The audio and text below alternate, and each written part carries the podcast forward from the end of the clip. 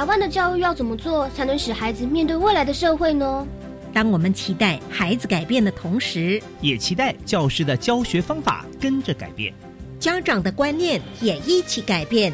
一起携手，协力同行。谢若楠老师带您探索自发互动共好的十二年国教新课程，听见台湾教育的改变。欢迎收听《国教协作向前行》。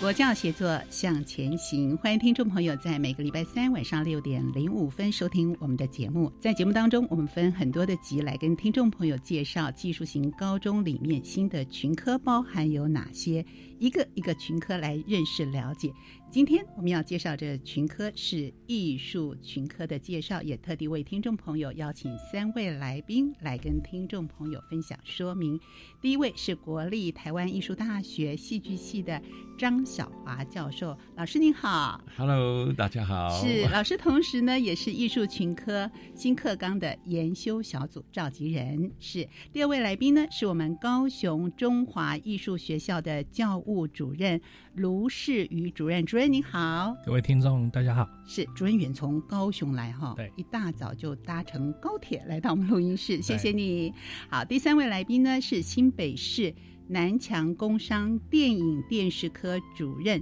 张文珍主任，主任您好。嗯，各位听众大家好。嗯、是主任也是我们艺术群科的中心委员。好，今天要特别跟听众朋友说明一下，群科中心对于我们艺术群科的老师们很多增能的部分和支持的部分。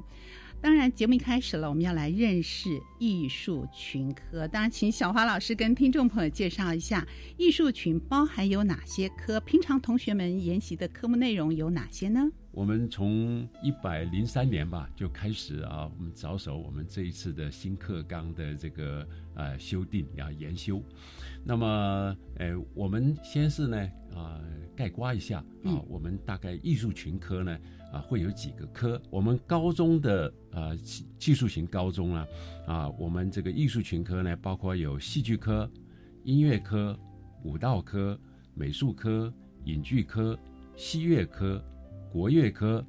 电影电视科、表演艺术科、多媒体动画科、时尚工艺科、剧场艺术科。哇，好多耶！嗯，包罗万象。呃、对，可以说呃，科别是很庞大。但是呢，开办的学校，它大部分呢都是一个班一个班的为多，嗯啊，其中呢大概就是以这种表演艺术科的这个班级数，可能大概是最多，嗯啊，算起来呢，我们这些呃在艺术群类里面的这个科别啊，嗯、呃，可以多到呃十一科啊，十一科、哦、这么多，嗯、对，哎，但是呢，总人数。并不一定会比商管群会高，是哎呃，那么我们就是很希望啊，这个未来我们的学生呢，将来能够因应我们艺术产业的发展的脉络啊，能够在这个呃职场的这个技能上的这个呃人力上，能够提供最基础的一个需求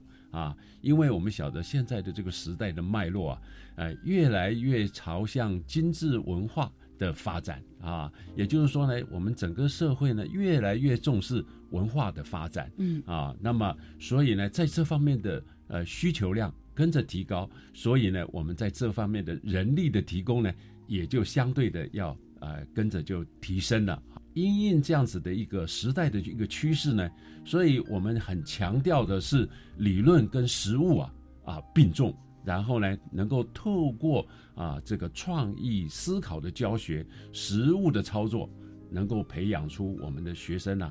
呃，有这种艺术方面的这种专业的知能啊，为产业能够培养艺术创作、展演啊、数位影音、互动媒体、现代应用的科技，还有呢这个专业的知识的技能。充分的让这个艺术的产业啊，能够跟这个实际我们社会的需求、产业的需求啊，能够紧密的连接啊，势必呢能够啊，要能够达到啊这个务实致用这样子的一个效果。的确 是哈，这个是我们一个发展的很重要的一个呃目标，所以我们的这个科系啊，希望呢能够满足将来啊这个社会上的这个文化。啊，艺术方面的这个基本的需求，对，真的很重要。理论跟实物都要兼具啊。是的。那对应到我们生活中的产业有哪些？我想是听众朋友很关心，而且其实，在我们的生活当中，我们常常也可以感受到的。比方说电视电影，就大家一下子就可以立即的感受到它跟我们生活的密切关系。可是里面还有很多的科，可能是我们听众朋友比较不了解的，像是。时尚工艺科又是什么呢？那当然，我们就请两位主任呢，分别就各校的特色和开设的课程跟产业的连结的关系，跟听众朋友说明一下好吗？卢主任，那我想在艺术群里面，如果我们依艺术教育法来做一个区分的话，嗯，在整个艺术群大概可以分成视觉艺术、音像艺术以及表演艺术三大类。那我想在整个学校的一个运作里面，我就中华艺校。的一个现行科别的部分来跟听众们做一些分享。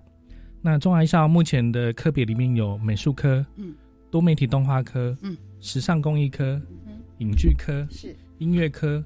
以及五道科六个科别，六个科别。对，嗯。那目前有一些科别的部分，我想艺术群跟艺才班还是有所不同。像美术科跟音乐科还有舞蹈科，大家一听都会觉得，哎，是不是？所谓艺才班的音乐班啊、舞蹈班啊，或是美术班，其实他们的学习领域跟内容还是有所不同。进入艺术群的过程之中，它不像国中端有所谓的美术班衔接到高中职的美术班的这样的一个这种所谓的艺才的一个概念。所有的艺术群的学生都是秉持适性学习、适性成长，所以等于是学生从国中是对艺术有兴趣，他才会进入到艺术学校来。或是跟艺术相关的科别来做就读，那他们进来的时候，他们很多人是没有任何基础，嗯，可能不会画图，是。也不会跳舞，也不会唱歌，也不会弹音乐，纯然都是在国中的一些一一般艺术领域或是生活领域的部分，他们所学到的，可能只是在纸本上画画、插漫画，也有可能是在随手会跟跟着流行音乐哼首歌，或是说他们可能随手会做一些跟艺术领域有关的一些。适性性质的一些动作或是行为，等到他们真正到升到高中职的时候，选择艺术群的时候，他们是纯然以适性的一个角度入选。所以我们在整个高中职很重要的一个教育的部分，就是我们要从零，从有兴趣开始，慢慢的引导他们，启发他们，让他们进而有兴趣，进而到从兴趣进入到专业，最后衔接到毕业以后跟职场。刚刚小何教授讲的，能够职场有一个所谓的衔接的一个技能的这样的那个技能这个部分的一个具备，所以大概是整个技职学校们大概会朝这样的一个角度来引导学生。所以我想在这个地方也可以透过这个方式让大观众们都知道，哎，艺术群跟艺才班的之间的一个差别。所以他们在学习领域的部分会有更多的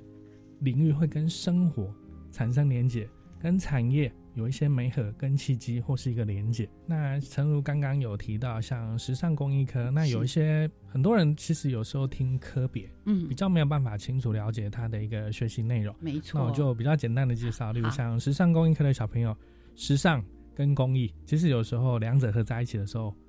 它也可以拆开谈，也可以合在一起谈。那我这边比较简单来介绍它的一个学习内容。我们目前的一个现行规划里面是希望同学们能够有一些所谓的关于工艺领域让它有一个提一个层次的提升，所以才会取名叫时尚工艺。因为我们的学生会做一些所谓的金属工艺饰品，那他们是透过金属工艺饰品的部分，会搭配一些所谓的服装设计，嗯，还有一些关于彩妆的这个部分的这样的一个应用。嗯，那除了这个以外，我们还有两大轴心，一个就是跟工艺有关，这个工艺里面是比较偏文创性质的。我们有木工、陶艺、马赛克，那是透过一些传统的一个技艺的部分，我们会加入引导学生去做一些所谓的创新发展。所以，像我们也会辅导学生去参加街头艺人认证。所以，小朋友他可以从学校所学到的精工，或是琉璃、木作或陶艺，或是其他生活性的复合式美彩，他们会开始去做一些生活文创商品，或是服装的。或是饰品上的一个设计，除了会做东西以外，他一定要懂得去做行销、沟通，能够介绍自己的商品。否则，很多学生他们埋头埋头在做自己的作品的时候，他不懂得跟别人做一个互动的时候，往往会发生做的东西是自己很喜欢，但是民众不喜欢，嗯所以这时候就会失去了所谓的市场需求。同时，把这样的一个产业经验再带回到校园里面来，他可以重新再去针对他课程学习的一个成果去做修正、嗯去做调整，甚至有一些同学，诶，因为这样子也知道了产业发展的一个方向。例如说，像中外校的美术科，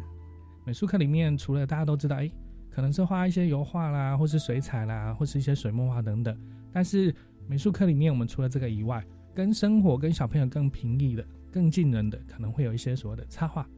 漫画，还有一些人物角色设计。那像中外校美术课还有一个比较特别的一个项目，是我们比较培训的一个技能选手，嗯就是油漆装潢之类。哦，这也是嘛，对。嗯那油漆装潢，很多人一听到油漆装潢就会认为，哎，它是不是传统的油漆工？其实它不是，嗯，它是利用油漆来做艺术创作。创作啊，它只是一个元素，对对对对对，嗯刚好我们现在目前的北训、中训、南训都有一个技能职业，那个技能选手的一个这个部分有一个职类叫油漆装潢。嗯那我们刚好就是从美术科的图学课程、色彩学课程，还有一些小朋友对于他们在做一些平涂啦、调色啦，或是说对于那种文字描绘这一块能力比较强的人，我们就会把他找过来，让他们去有机会去接触这个领域。嗯，然后当然好处是一方面是他可以当当培那个选手，因为我们今年有一个金牌国手，哦目前代表台湾准备要参加八月份俄罗斯的国际技能竞赛，他是今年台湾的国手的代表。那当然在这一块里面，我还是希望能够让小朋友在哎他未来的一个产业，他们在做这个油漆装潢的，虽然是一个职业项目，但是他们在整个产业领域里面。例如像民宿里面有一些画作，墙壁的彩绘很像大理石，但其实全部都是水泥漆画的，哦，通通都不是真的大理石。嗯那还有很多的布景，还有一些图像的一个彩妆等等之类的，尤其是整个花东地区，或是有关民宿产业，或是一些像 LV 等等旗舰店，他们都会有一些所谓的质感临摹。对，他们的专场里这一个职类里面刚好就有某一个项目，这就是刚好他们的强项。所以我们的小朋友目前有很多，一方面担任国手后，或者说得到全国金牌后，当然他可以往上继续升学。对，另外一方面，我们也跟游戏装潢的产业单位这个地方来做一个连接。例如小朋友，他们有时候一个案子可能高达四五十万，嗯甚至也有小朋友跟着老师这样，他们案子有可能一个案子高达一千多万、两千多万的。嗯对那我想，我们也是跟产业那边做个接轨，就是，哎，我们有这样的一个人才培训，那相对我们就有一个有来处有去处，对，那那个去处的部分就刚好可以跟目前这个产业的部分去做个连接。是。有时候这一个，那目前这个产业的发展其实相当的有潜力，嗯哼，尤其是目前有很多的，例如现在不管是高雄，以高雄地区来说好了，有非常多的美术馆周围有很多豪宅，嗯，豪宅的一个建设，他们里面就非常非常需要这样的一个人才。去帮他们去做一些墙面上的那种质感的临摹，而且那个尺寸非常非常巨大，对，但相对的小朋友他也必须要有这样的一个耐力跟这样的一个专业的一个程度，才有办法去完成这样的一个这个部分的一个创作，对。其实它应该也算艺术的层面嘞。对可是这个名称是不是要改一下？如果说油漆装潢，我没有经过卢老师的这样介绍的话，可能就会产生一些不同的一个想象跟连接，这是很有趣的。我们要加上“时尚”两个字。啊，这是中华艺术学校，也经过卢老师、卢主任的仔细的说明，听众朋友是不是有不一样的想见？跟我们从字面上来解读这个科系，可能我们要更进一步的认识了解。那南强工商电影电视科，那相关的学校的呃科别跟对应的产业，我们也请文珍主任来跟听众朋友说明一下。其实呃，主任在进到我们录音室之前，我就特别请教，为什么有的学校叫工商，有的学校叫商工，或者是从这个 学校名词当中，我们又哎感受不到这个影视或者是艺术的气息哈、呃，特别跟听众朋友说明一下好吗？好，各位听众大家好。那我们南强工商成立艺术群科的历史大概有三十多年，好，那我们是先从电影电视科设置起的，哦，那我们后来呢陆续增设了表演艺术科，然后多媒体动画科，然后目前还有戏剧科。那所以说，我们学校的艺术群科是包含了目前的呃目前舞台上的表演，那还有幕后技术人才的培育。那其实我们在规划这样的科别设置啊，还有课程，其实主要是为了因应现在娱乐产业的形变。哦，大家也有发现啊，以往大家可能这个娱乐休闲可能就是在家里看电视，或是出去看电影。哦，但是呢，哎，现在越来越多受到了外来文化的影响，哦，大家可能会去看演唱会啊，去参加一些商业的展演。那所以呢，就会需要很多像这样的展演幕后技术的人才需求。那也是我们就是电影电视科一直在培育的这个幕后技术人才。那我们电影电视科也比较特别哈，我们电影电视科是目前全国唯一设置有建教合作班的艺术群科。嗯哼，哦，那呃，其实大家在几乎每一场的像演唱会啦，或是大型的商展，一定都会看到我们南强工商的电影电视科的一些校友哦的身影。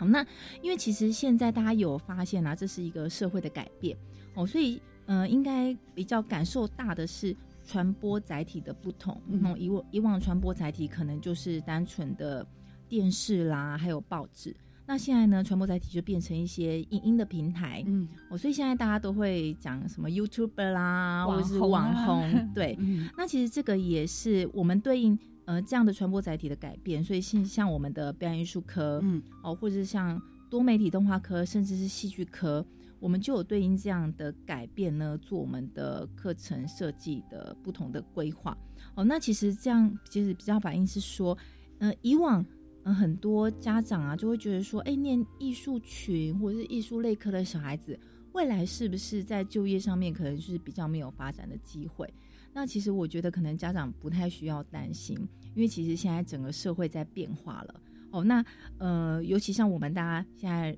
嗯，大家说手机不离身，哦，那其实现在啊，我们很多学生未来的就业管道就不会是在可能是电视台啦，或是单纯的呃舞台或是剧场，嗯，那很多他们可能就是呃就在新兴媒体呃的单位上面，然后去寻求它发展的可能。哦，所以以往可能我们的就业就是一像电影的场务人员啦，或是电视台的工作人员，那现在不太一样喽。现在的学生呢，他们的就业方式可能就是一些影音平台的幕后剪接啦，或是我们现在开玩笑，就是大家比较熟知的像网红哦，或是当 YouTuber 哦，或是像我们蛮多学生呢，因为其实现在大家每个人只要有能力都可以成立工作室，好像我们其实很多刚毕业一年的学生，他们就自己成立了像是影音工作室，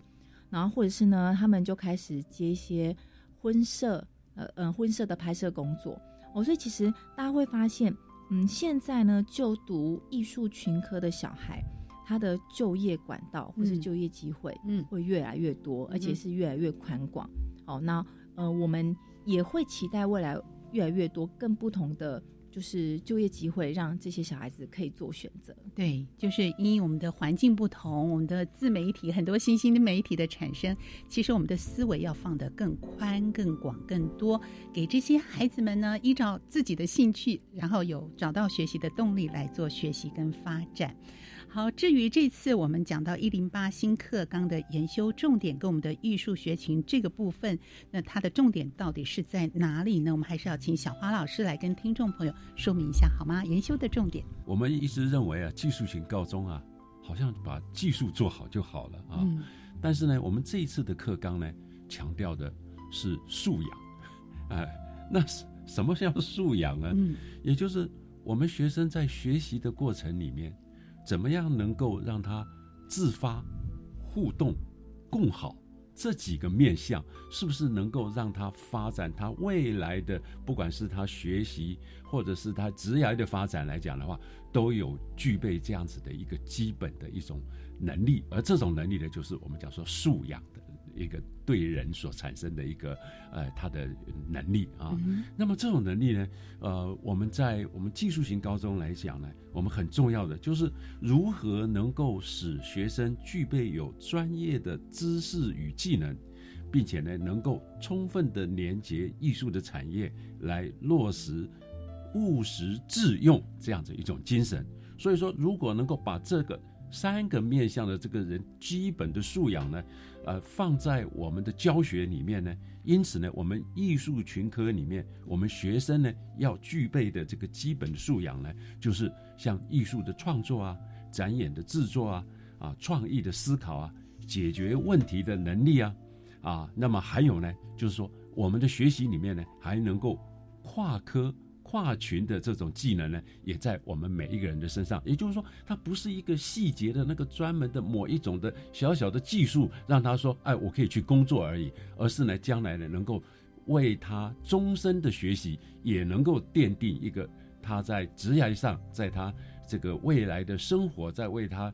事业的发展来讲，或者是在他的未来的求学来讲，他都具要具备这样子的一个核心能力、核心的这种素养。那么呢，他将来的发展呢，将是无可限量的。所以，我们从这个方向呢，来去发展我们的课纲。这是我们这个课纲为什么强调啊，这个素养啊是很重要的。也就是说，那是一个人格的最基本的养成。那么呢，技术呢？我觉得都是很很简单，你只要学了就会，啊，你技术呃多练习，那就会成熟了。但是一个人的基本素养，在这个过程里面呢，却是一个百年树人的工作啊，要靠我们的老师跟我们学生的学习，共同把它建立起来。哇，听起来更加的重要哈。所以在这个部分，新课刚强调的，呃，研修重点也好，或者是刚才小华老师提到的核心素养也好，那它表现在艺术群的。内涵到底是什么呢？是不是也请小华老师进一步的跟听众朋友说明一下呢？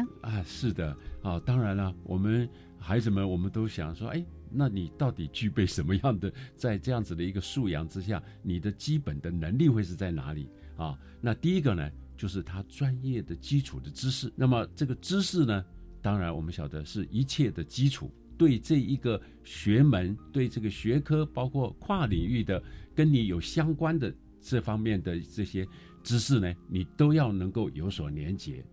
第二个呢，我们具备的就是要有创作的基础能力。这个创作呢，不但是来自于啊我们学习的过程，而且呢要有学生的这种想象力发展的能力，从这个里面呢啊自动的让它能够发展出来啊。那么第三个呢，也就是呃他能够去执行一个计划啊，去做一个计划。然后呢，能够把这个计划呢，又能够很务实的把它表表现出来啊。那么第四个呢，就是呃，艺术呢，现在啊，它的发展呢，我们晓得跟科技呢就有很大的关系啊。我们现在用了很多的一些媒体啊啊，都是最先进的一些科技，不断的啊。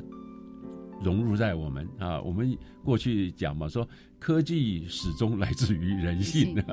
对不对？我们以人为基础，以艺术为啊呃来去使用它，然后呢啊让它呢更能够受更多的人欢迎。所以说这个呢，我们运用现在的科技呢，就变成很重要的一种能力啊。那么呢，呃，除此之外呢，我们还有第五个呢，就是啊能够。呃，帮我们这个艺术的特质，能够跟我们整个的社会所有的这些生态，它能够紧密的一个连接啊。第六个呢，就是我们都要能够培养我们的学生有一种负责的态度啊，跟呃做一个团队，能够呢把它能够完整的、很好的把它表现出来啊。这个是我们这个艺术群科。我们希望我们的学生呢，都具备这样子的一个基本能力。有了这样一个素养的话，那将来他当然就会有更好的发展。所以我们的研修的重点啊，就是在这几个面向啊，这几个重点上面。好，所以小花老师提醒我们，专业基础的职能、创作基础的能力，还有我们执行力以及科技的运用能力，还有我们跟生态之间的连接、负责的态度、团队合作的能力。这也是我们核心素养非常重视的部分。至于在实际的执行层面，群科中心对老师们提供哪些协助，以及在教育的第一现场，我们看到的老师跟同学们互相的在这样的一个新课纲过程当中，前导学校的作为又包含有哪些呢？我们在下一节节目当中继续跟听众朋友分享。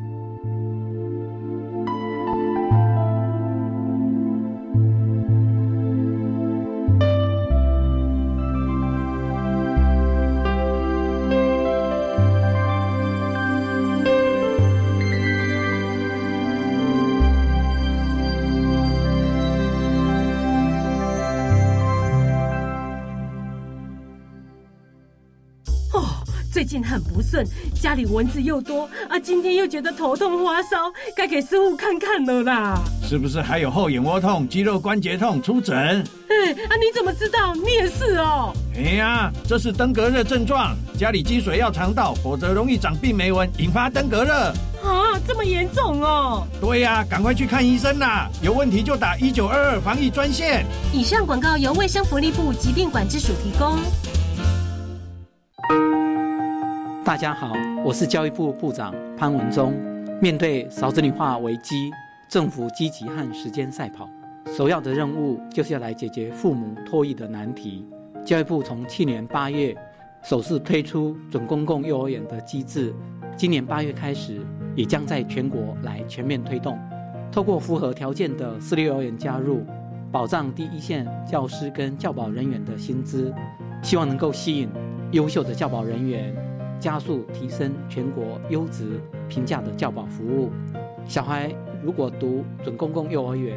家长每个月的缴费不超过四千五百元。如果有第三名以上的子女，还可以再少一千元。低收、中低收入户的子女是免费。而政府的这一切努力，都是希望年轻人能够勇敢结婚，愿意生小孩。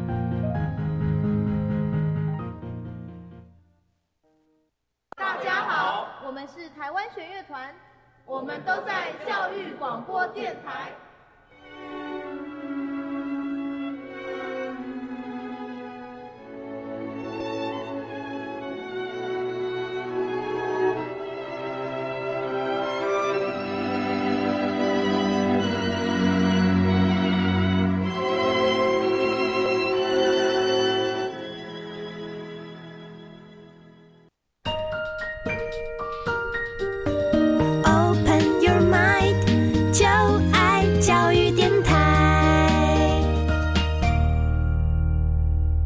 教写作向前行，在我们今天节目当中，邀请三位来宾为听众朋友仔细的说明技术型高中新课纲里面的艺术群科介绍。第一位来宾是国立台湾艺术大学戏剧系的张晓华教授，第二位来宾是高雄中华艺术学校的卢世瑜教务主任，第三位来宾是新北市南强工商电影电视科。张文珍主任，三位来宾在节目中前段特地跟听众朋友仔细的说明，包含我们艺术群科的内容、课程应对的，我们在生活当中应对的一些产业，当然很重要的了。这次一零八课纲里面，我们研修的重点是什么？那至于新课纲的架构到底又包含有哪些呢？我想这个部分呢，也是听众朋友非常关心的一个焦点。我们就请文珍主任来跟听众朋友说明一下喽。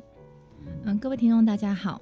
那我们这次呢，艺术群的新课纲的架构呢，其实维持了就是之前课纲的一个主要的呃原貌哈，就是我们有定定了固定的专业科目，就三个部分，一个是艺术概论，然后另外一个是艺术欣赏，然后接下来是艺术与科技。好，在固定的实习科目呢，我们做了一个比较大的变化。哦，学生呢在高一的时候呢。都需要共同修习展演实物这个科目，但是呢，到高二、高三会对应他们的科别属性，选择音乐展演实物、表演艺术展演实物、视觉艺术展演实物、音像艺术展演实物四个科目择一来做修习。所以呢，这是这次的那个共同专业跟实习科目比较大的变化。那另外一个部分呢，是我们也研呃研拟了六个技能领域，哦，对应呢不同科别他们的专业技术的学习。那这个六大的技能领域呢，分别是视觉表现技能领域，那它就是适用于美术科、多媒体动画科跟时尚工艺科来做修习。那另外有展演制作技能领域，那这个呢就是供戏剧科、剧场艺术科跟电影电视科来做选择。那另外有数位影音技能领域，那就是让多媒体动画科、影剧科、电影电视科跟剧场艺术科做选择。那还有音乐艺术技能领域，就是音乐科、国乐科、西乐科的学生可以做休息。那还有舞蹈艺术技能领域，供舞蹈科、影剧科、表演艺术科学生做休息。最后一个是表演艺术实务技能领域，让表演艺术科。戏剧科跟影剧科的学生做选择休息。哦，那我们这次的新课纲的研修特色呢，我们主要有列了五个大的特色。好，那第一个呢，是我们在新课纲的内容中呢，融入了艺术产业的最新发展。哦，那强化了专业基础技术科目的内涵。那我就举艺术科技的这个科目为例。好，那因为其实现在呃，算是科技的发达，然后或是载体的变动，所以呢，像我们在艺术科技的内容里面呢，我们就加入了互动艺术的学习内容，然后甚至是对应的现在的数位社群，然后呢，还有城市设计的部分。我们希望呢，学生在学习的时候呢，是可以对应到现在艺术产业的最新发展的部分。好，这是第一点。那第二点呢，是我们对应产业的发展趋势，然后我们会链接职场需求，那研定必修技能领域休息课程，然后就是像我刚刚介绍的六大技能领域的课程，会希望呢，呃，就是各个科别能对应他们的各科的专业特色，选择来做休息，那也可以落实我们呃技术型高中最重要的务实之用的精神。好，那第三个呢，是我们的新课纲兼顾理论跟实作。哦，知识跟技术的完整学习，那我们也希望呢，透过展演实物的规划，可以深化他们呃实习课程学习的部分。哦，所以我们刚刚有提到啊，在固定的实习科目时候是高一高二，哎，高一的时候要共同修习展演实物、展演实物这个课程。好，但是呢，到高二高三的时候呢，就会对应他们各科别的属性，然后选择四择一，选择他们对应的。展演实物的科目，呃，进行休息。哦，那第四个呢，是我们在专业科目的学习内容啊，我们会对应到这个这次的十二年国民教育的核心素养的内容。哦，那我觉得这个还蛮重要，因为其实社会在改变。那我们希望呢，学生透过这样的学习，然后呢，他们除了就是要学习到他们的专业技术之外呢，也要可以跟这个社会进行良好的互动。所以呢。在艺术概论、艺术欣赏跟艺术跟科目专业科目的内容里面，我们融入了公共议题，还有社会关怀，然后多元文化跟文化平权等学习内容。哦，这个是跟以往的课课纲修订是最大最不同的地方。哦，那我们也希望透过这样的核心素养的融入，可以凸显这个全人的教育精神。哦，那最后一个呢，是我们的实习科目的学习内容呢，也会融入艺术群的核心素养。那比较特别是我提一下，就是在我们舞蹈基础实务的部分，还有像表演基础实务的部分呢，我们会增列一些教学注意事项。哦，那希望呢，老师在教学时候呢，要适时的融入职业安全啊，跟卫生教育。哦，这是以往在课程中我们没有提到的地方。好，那最后呢，像是在展演实物啊，还有剧场技术基础实作啊，舞蹈技术呃，舞蹈基础实物这些相关科目的教学注意事项中，我觉得这个还是蛮重要的。就是呢，新增教师在教学的时候呢，应该教导学生对工作场域跟工作内容有关民法契约，然后像著作权法，然后或是儿童少年福利跟权益保障法，然后或是劳动基准权益等相关法规的认识。哦，就是我们希望学生在学习的时候，不单只是技术面的技术层面的学习，那其实学习的面向应该是要更全面、更广。那以上呢，就是这次新课纲一些研修特色。是这个研修特色与时俱进啊，也关注到我们现在社会的发展的脉动，跟我们载体很多的变化、科技的运用层面。所以呢，内容呢层次不但加广又加深，全面性的照关呃关照到我们的全人教育的精神。那至于前导学校在这过程里面扮演什么样的角色，我觉得特别的重要。所以，我们是不是请卢主任跟听众朋友分享一下前导学校？在呃，我们的新课纲教育环节里面，他扮演的角色。那其实前导学校这个名称，顾名思义，其实就是因为因我们现在现行课纲的一个改变所成立的一个所运作的一个模式。那我想在整个前导里面的很重要工作，就是除了我们自己也要赶快去建构整个新课纲整体整个的一个脉络的一个建立以外，我们另外一个很重要的地方就是我们在做试行的动作。因为新课纲里面有非常特别的四个面向，第一个就是试行分组，它是在谈学科国英数一般科目的一个试行分组。那它最重要的一个分组里面，它是希望能够让学生能够了解到说，因为我们除了在学校学这种国英数以外，在国英数里面，如果我们落实所谓的四性分组，小朋友能够选择，例如说，诶，英文，我们有所谓的生活绘画，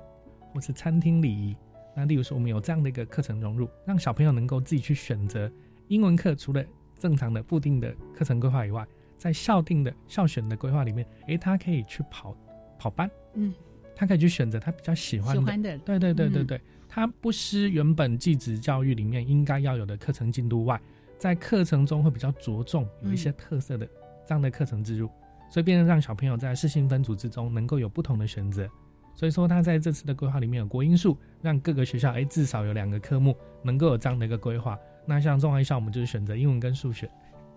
数学也是吗？对对。刚才英文说有生活呃生活绘画等等，那数学呢？嗯，数学的部分其实以很多人都会说，哎，数学学完以后，他学了那么多数学的公式之后，到底生活中还有什么应用？所以说，在数学里面，例如像我们也有开一个叫做展演的成本计算。哦，对，这是相关联的哈，就跟艺术又相关。对对对，小朋友通常在做创作的时候都不计成本。对，所以说，哎，也许我们可以透过生活的一些连接，能能够让他去计算。哎，我今天要办一场展演活动，不管是刚刚提到的视觉类的、音像类或表演艺术类等等，小朋友他也可以透过展演实物的一个课程规划中去辅助搭配数学的这一门科目，他可以去精算。哎，我今天要办一个展览，我可能从前置、执行中到执行后，我可能需要哪些项目，需要多少预算？因为，我在这样的预算里面能不能有绝对性的一个这样的一个合理性？嗯，以及后续。人家讲的嘛，行销最后要有一个回馈嘛，对，是不是他也能够去懂得这样的一个计算？那除了这个以外，还有一个比较特别叫多元选修。多元选修部分是有别于以往，就是它是属于同一天同一节课里面会开出两个科目，嗯，让小朋友有一个选择的机会。同一天同一节课，对，两种选择。对我举个案例来说好了，例如像美术科，例如说我们原本小朋友比较常画的有所谓的油画。那油画大部分都是比较偏向大家知道的艺才班的小朋友。可是如果说我今天不是对这块有兴趣的话，也许我比较偏向的是插画。所以这时候我同一天开出这两门跟画有关的，嗯，就平面加上笔的这种这样的一个属性的课程，我开了两个领域，诶，让小朋友能够适性去选择他要上什么。所以当天他又会跑班，等单班会分两组，分两组，对，或是两个班分两组。等于是我开学校开出这样的一个选修课程，让小朋友能够自由去选择，让学生变成以学生为学习主体的这样的一个形式改变，不会像以前说，哎，我规定你一定要上什么，你就只能上什么。所以我想在新课纲的一个推动里面，在这个地方有一个非常特别的地方。另外一个的话，就是在跨域选修，跨域选修部分，以目前以中爱，我用中爱校的案例来做一个解说，例如说。在跨域里面，大家都常常会去谈跨域，很多东西随时随地都可以去讲跨域。就如诚如今天我们今天的访问来说好了，我们今天的一个对话里面，不就是我从一个广播的一个领域，那我自己本身是视觉，那我可能可以透过这样的一个模式里面，例如说我可以把我们在视觉上的一些经验的部分，例如说哎广播的空间营造。例如说，哎，这个空间我们如何在广播的运作的时候，哎，可以让人家，哎，今天大家看了这个色彩以后，非常非常的有精神，不会想打瞌睡。嗯，OK，我想这就会变成有一个合作，可以有一个契机点。所以说，在跨域里面，我们是先统整学校的一个目前现况。例如说，我们学校目前有视觉艺术类、音像艺术类跟表演艺术类，可是跨域跨太远，就会没有连接点。例如，舞蹈科的小朋友要如何跟音乐科小朋友跨？其实它是有一个脉络点的，例如说舞蹈科小朋友的跳舞，他就需要音乐的辅助，所以这时候就会有一个相辅相成的一个功效。是，所以说在跨域里面，我们是希望能够 A 加 B 是大于 C，一加一大于二的一个概念。它等于是在这个领域的一个学习里面，能够给予他跨域后有能够带来不同的、更大的一个帮助。对，我想在跨域里面新课纲的一个推动里面，这也是一个非常非常棒的一个。这样的一个出发点，那另外一个的话就是刚刚提到的弹性学习。那弹性学习的话，很多人都会把它归类成一个社团学习了。但其实弹性学习也是落实学生自主学习很重要的地方，因为弹性学习里面是会开设很多跟原本学校课程中以外跟生活连接的微型课程。有人称为课程，嗯，那有的人有的学校是会开类似所谓的跨跨域的一些不同更多元的形式的那种单元式的课程的部分，让小朋友能够去做更多的选择。例如像我有碰到，哎，我们小朋友他是美术科，可是他却看到工艺科的精工的手环跟戒指，嗯，他突然很有兴趣，他去学了以后，他有更好的一个想法。例如说，我们时尚工科的小朋友，他们在做，因为弹性课程也可以开学科，所以他们那时候在学科里面有学到一个叫密铺原理，就是用方形啊、三角形、正六边形去拼一篇拼一个地图。这时候小朋友把这个东西引导回课程的学习，引导回他课程之中，他在立体课程里面，他去把它做成衣服，嗯，做成那个餐具。用基础造型单位型的方式去做一个密铺的原理，跟数学产生连结，然后把它变成生活产品。嗯，对他们也在去年拿到全国专利制作前三名的作品。我想这也都是非常非常棒的一个食物。那因为刚好现行前导学还在运作，所以我们也可以透过这个方式，顺便也把一些学生的学习成果部分也透过这样的一个节目，也顺便把它给做一个。推广跟行销，对，让更多的听众朋友认识了解哈。光是这个弹性学习啦、跨域选修、多元选修，还有我们的适性分组等等，就可以帮助更多的同学。我们在新课纲里面有更多元的、更弹性的、更丰富的一个选择性，来帮助每个孩子在学习的过程里面。真正的能够找到那个学习的动力，是不是也请甄文呃，请文珍主任来跟听众朋友，我们就以南墙为例，您又是群科中心的一个委员哦，我们怎么样让老师在这个部分更能够协助我们的同学们，尤其在呃教师增能或者是群科中心提供的协助这个部分，请您特别的分享一下。好。那我们南强工商其实也是前导学校的一份子。那我们在试行新课程的时候呢，其实我们也有寻求群科中心的协助。那其实群科中心呢，他们一直扮演的角色呢，就是呃，伸出非常大的援手来协助这些艺术群科学校。哦，到底他们会先了解这些艺术群科学校或是在教学现场老师，他们到底需要什么样的协助？然后呢，再来演你要办什么样的研习，嗯，那所以呢，群群科中心它其实呢就有特地为了，应该不是说特例啦，就是因为新课纲要在一零八实行的这个立，呃，就是定定这个期程之后呢，他们其实就呃透过了两三年的过程之中呢，就邀请了前导学校，我像呃中华艺校啊，还有我们南强工商，那因为我们已经先试行了这个新课纲。所以呢，他就请这两个学校呢来办理研习，那就以这两个学校他们的试行的经验，然后来做实物上面的分享。因为其实我想呢，老师们最想知道是说，哎，今天这个课程这样定定之后，我真的要怎么样做教学？那在做教学之前，我要先做怎么样的准备？对，哦，那其实呢，像这个两个学校，他们就可能我们就会先分享说，哎，可能我们在做新课纲的实行之前。那我们可能先要先盘整学校到底拥有哪些资源，哦，拥有哪些师资，然后或者是呢，我们如果拥有了呃这么多的艺术群的教师，我们要怎么样透过教师的专业社群，然后呢来做这个新课程的准备？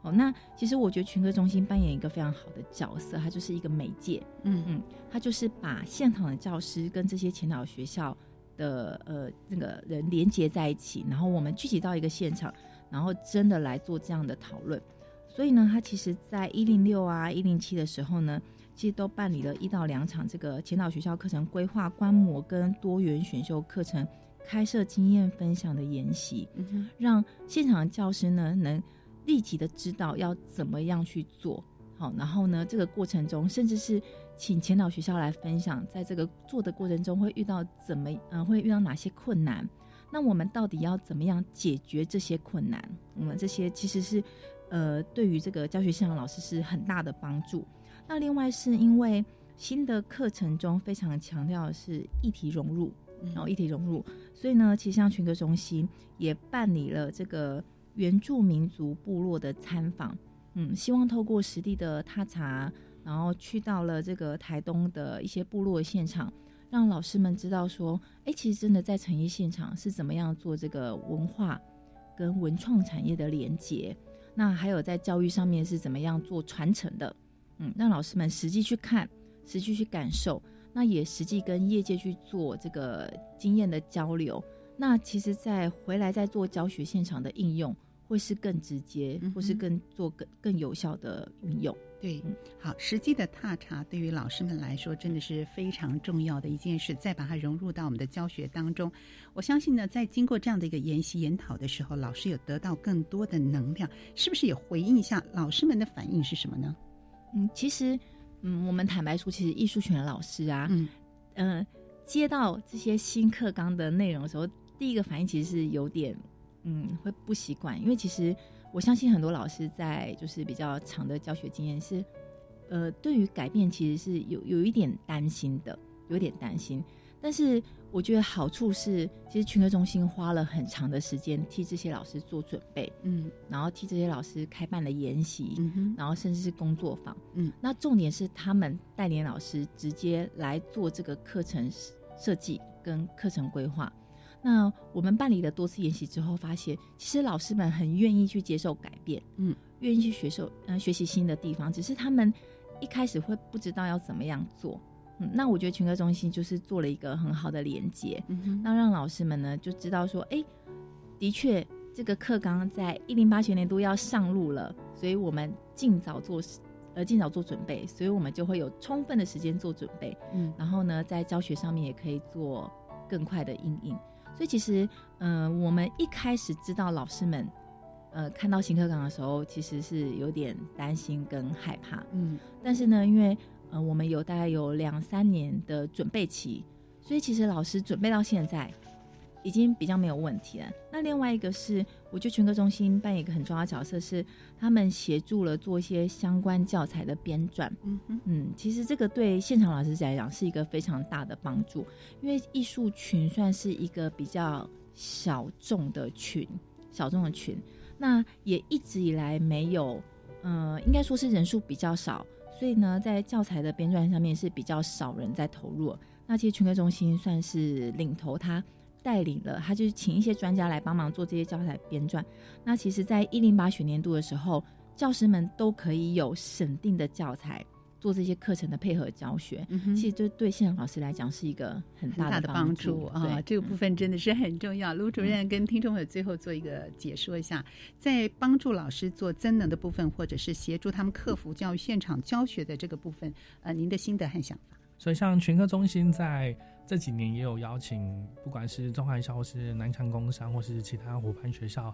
有办理一些相关研习。最重要的地方就是我们要把我们的一些实际成果来跟各校做一个分享。因为我想，正如刚刚的访问过程中，大家都会问：哎，那怎么去做实施？所以说，我们在研习里面的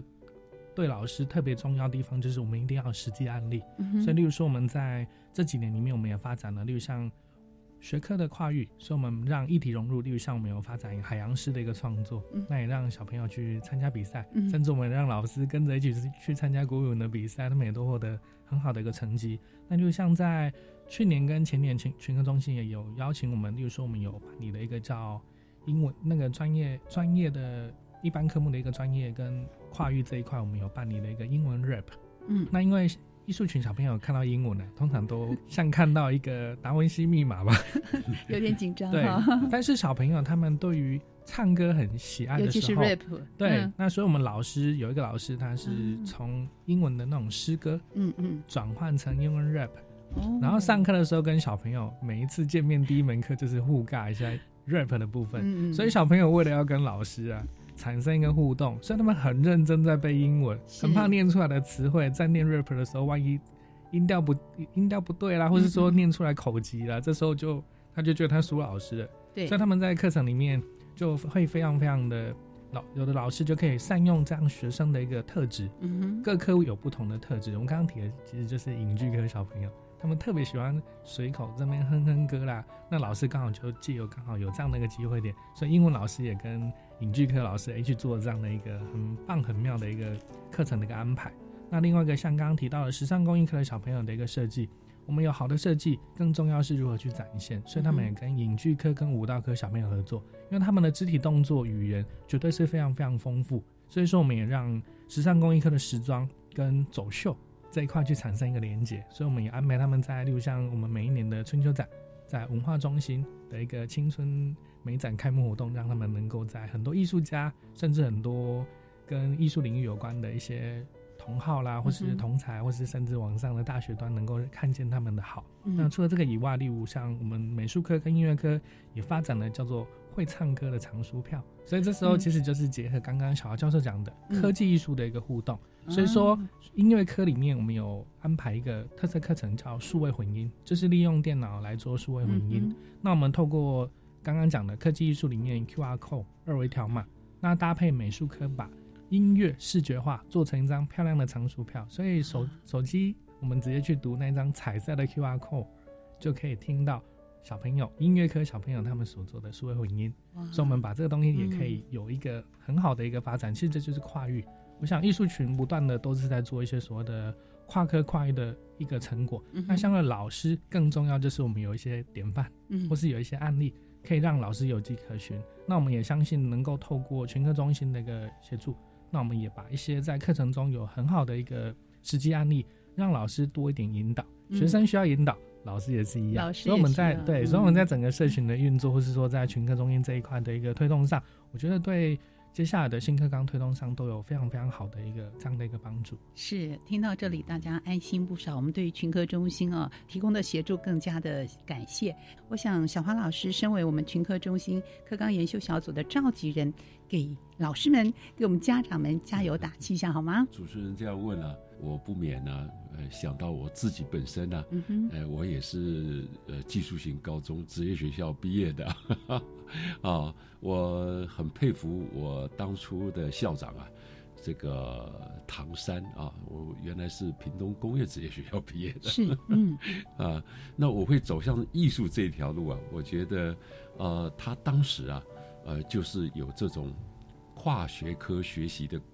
观念啊，他引进的剧团到我们学校来做演出，从此啊。我说啊，还有一种这种艺术是能够在舞台上演出的啊啊，然后现场就让我觉得非常的感动。嗯，后来我就不知不觉的就觉得我好像人生应该往这个方向去发展，改变了您啊对，所以呢，后来呢，呃，我就呃去考了啊。影剧系啊，对，嗯我在大学端哈、读的是影剧系啊，啊，那由学工，我原来是学土木工程，然后变成这个感觉呃学非常不一学样的艺术哈、嗯我觉得这个就是这个跨学科的这种学习啊，啊，让我哎找到了自己另外一个方向。那同样的，我们像现在的新课纲啊，我们不是说一定要限定你啊读什么科什么什么，这将来就一定要做这个，不是的啊。其实呢，我们最重要的在我们的基本理念上呢，是要达到一个适性扬才，来成就每一个学生的愿景啊。那么是以学生为主体来强调我们的 务实致用。终身学习，然后来让他自爱发展的嗯啊，所以呢，我呃在这样推动的这个新课纲，我看到我们呃这个前导学校啊，我们文珍主任啊，我们卢主任啊啊，在学校呢这推动这样子以学生为主体的一个学习，以学生为主要的这种呃素养为指标的这样子的一种学习的能力的这样子的一种培养的这种教育，他说他们所投入的心血，还有呢我们。啊、教育部啊、为我们学校啊、做了这个呃那么多的一些协助啊、像我们设立的这个呃学科中心呐啊让我们的老师啊啊有更好的研习啊，我想这样子整体的啊各种配套措施的安排啊，我希望呢我们的孩子们，尤其是我们技术型高中的孩子们，都能够真的。啊，能够奠定他终身学习的基础，然后呢，使他的职业的发展呢，都能够有更好的愿景。啊，这个是我做一个召集人呢，内心里面深切的一个期望。是，谢谢，谢谢，谢谢小华老师，还有我们呃于主任跟文珍主任三位来宾在今天节目中的分享。那么同时呢，我们要邀请所有的听众朋友继续呢在节目当中来关注我们。那有我们相关的内容也会放在我们的电子报当中，供听众朋友来搜寻。今天非常感谢三位来宾的分享，谢谢大家，谢谢，谢谢谢谢谢谢同时感谢所有听众朋友收听，欢迎您在每个礼拜三下午的六点零五分继续收听国教写作向前行。祝您晚安，拜拜。